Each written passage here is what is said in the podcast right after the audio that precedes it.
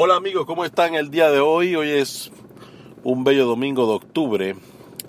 Eh, a pesar de las cosas que han pasado últimamente, los acontecimientos, ustedes han sabido el tema que sucedió con las dos unidades de policía en el corregimiento de Chilibre, tan vilmente asesinadas por el elemento criminal.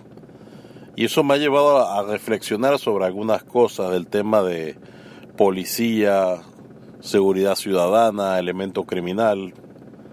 Estamos viendo cómo inclusive miembros de nuestro cuerpo policial, una de nuestras instituciones más queridas, la gente que debe proteger y, proteger y servirnos, proteger nuestros bienes, nuestra honra, nuestra familia, nuestros seres queridos, y servirnos, servir.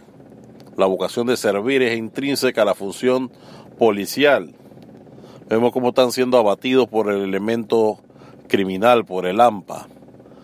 Eh, versión oficial nos dice que en búsqueda de su arma de reglamento.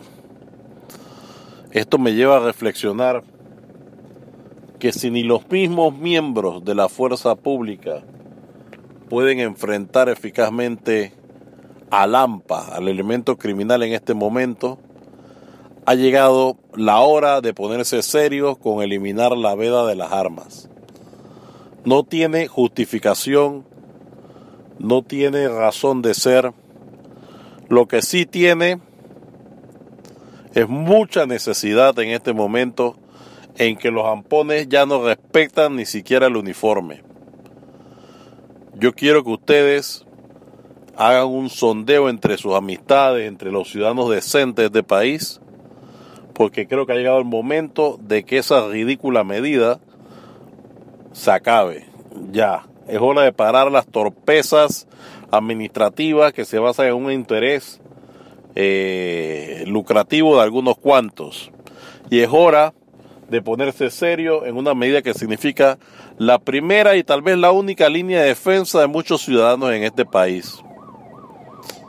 Reitero, cada video que ustedes ven en YouTube, cada video que encuentran en la red, sobre algún empleado gerente de algún negocio que fue asaltado y que salió victorioso frente a los criminales es debido a la sorpresa de que tenía un arma en su poder.